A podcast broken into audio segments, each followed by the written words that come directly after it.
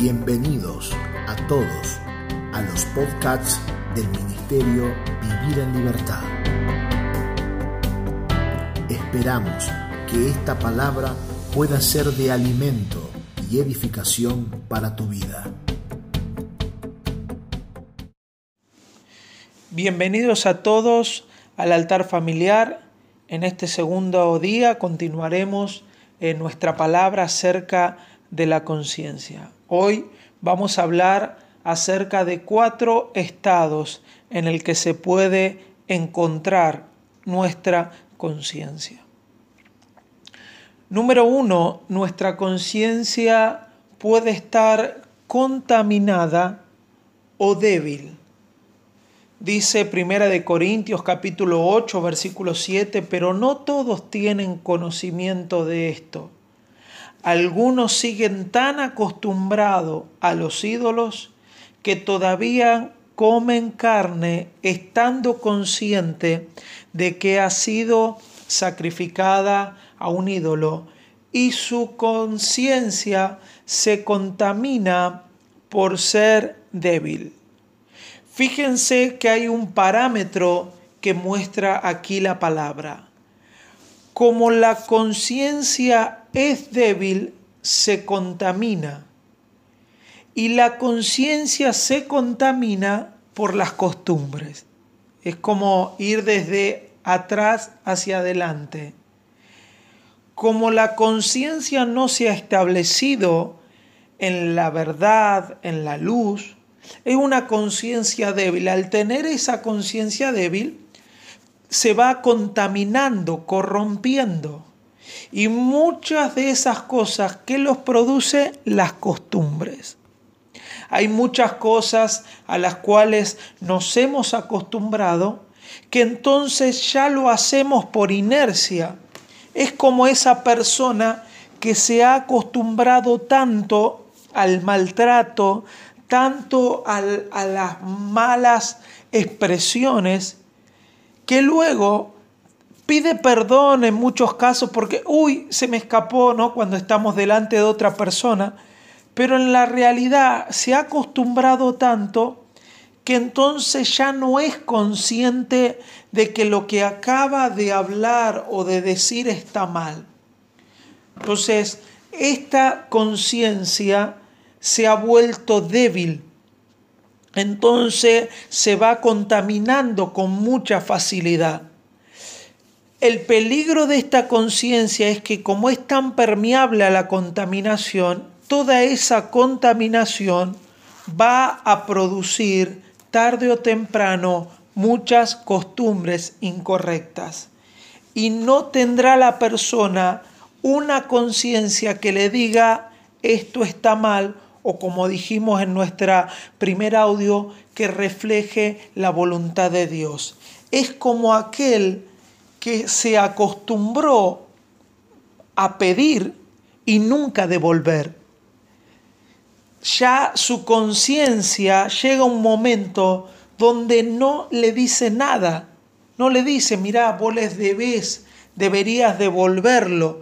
Por ahí uno ve que la persona va, trabaja, le entra el dinero, pero como la persona ya se acostumbró a pedir y, y no devolver, no logra apartar cuando ese dinero entra a su mano y decir, lo primero que voy a hacer es pagar mi deuda. Eso se llama una conciencia contaminada o una conciencia débil. El segundo estado en el que se puede encontrar la conciencia es una conciencia corrompida.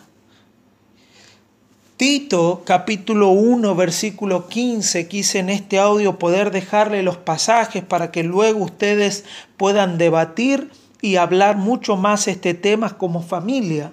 Dice Tito 1.15, para los puros todo es puro, pero para los corruptos, incrédulos, no hay nada puro. Al contrario, tienen corrompida la mente y la conciencia profesan conocer a Dios, pero con sus acciones lo niegan. Son abominables, desobedientes, eh, desobedientes e incapaces de hacer nada bueno.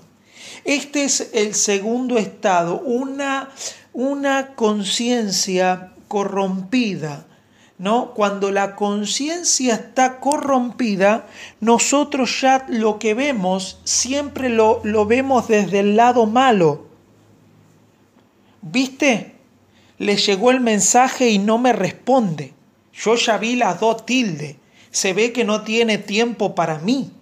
No quiere responderme. Seguro que le está escribiendo a todos los demás y yo soy el último.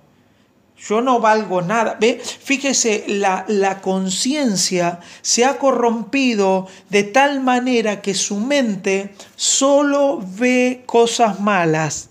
No solo piensa en lo malo.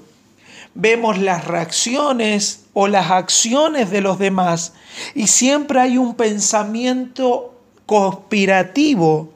Siempre pareciera que algo no está bien.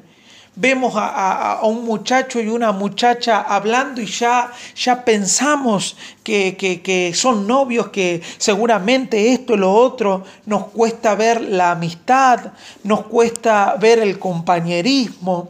Y así podríamos ver muchísimos ejemplos que nosotros este, vemos constantemente en nuestro diario vivir. Por eso cuando la conciencia está corrompida, no hay pureza en lo que vemos, no hay pureza en lo que pensamos y lamentablemente en muchos aspectos nos volvemos juzgadores eh, y nos volvemos mal pensados de las circunstancias o de las cosas que nos rodean. El tercer estado que se puede encontrar nuestra conciencia es una conciencia que, que es culpable, una conciencia que nos habla culpa, esto es muy peligroso porque a, veces las cosas que vamos a hacer no las vamos a hacer desde el amor, no vamos a hacerla por amor, sino que la vamos a hacer desde la culpa. Como me siento culpable porque hoy no traté bien, no sé, a mi hijo, voy a ir y voy a comprarle eh, no sé, la PlayStation y me voy a endeudar en 40 mil pesos porque le voy a regalar esto porque me siento, porque mi conciencia me culpa de que hoy lo traté mal. Entonces mi acción es un tratar de equilibrar mi mala acción porque mi conciencia me hace sentir culpable. Pero Hebreos capítulo 10, versículo 22 dice, acerquémonos pues a Dios con corazón sincero y con la plena seguridad que da la fe, interiormente purificados de una conciencia culpable y exteriormente lavados con agua pura. Entonces necesitamos ser purificados de una conciencia que nos va a llevar a tener acciones por los demás con un estado de culpabilidad. Amados, eso no sirve. La conciencia no está para culparnos. La pura conciencia está para llevarnos a reflejar la voluntad de Dios y que nosotros podamos obedecerla. Continúo el cuarto estado en el que se puede encontrar la conciencia es una conciencia cauterizada, una conciencia muerta. Como usted sabe, cuando antes se cauterizaba una herida, esa herida se le ponía un fierro caliente, un hierro caliente, y ese hierro mm, sellaba la herida, pero toda esa parte de la piel perdía la sensibilidad. El cuarto estado en el que se vuelve la conciencia es una conciencia cauterizada donde amado eso es el estado más peligroso en el que puede estar la conciencia. Una conciencia cauterizada es una conciencia muerta. Entonces cuando ya la conciencia está muerta, nosotros vamos a perder el sentido de la palabra. Cuando una conciencia está muerta, un hombre, una mujer va a decidir divorciarse, un hombre, una mujer, este, puede robar, puede matar, puede haber violencia porque se ha perdido toda la conciencia y ya nada lo lleva a la verdad y a la voluntad. Por supuesto que estos cuatro aspectos son muy profundos, por eso es que le dejamos los pasajes para que usted también pueda meditar en este día junto a su familia.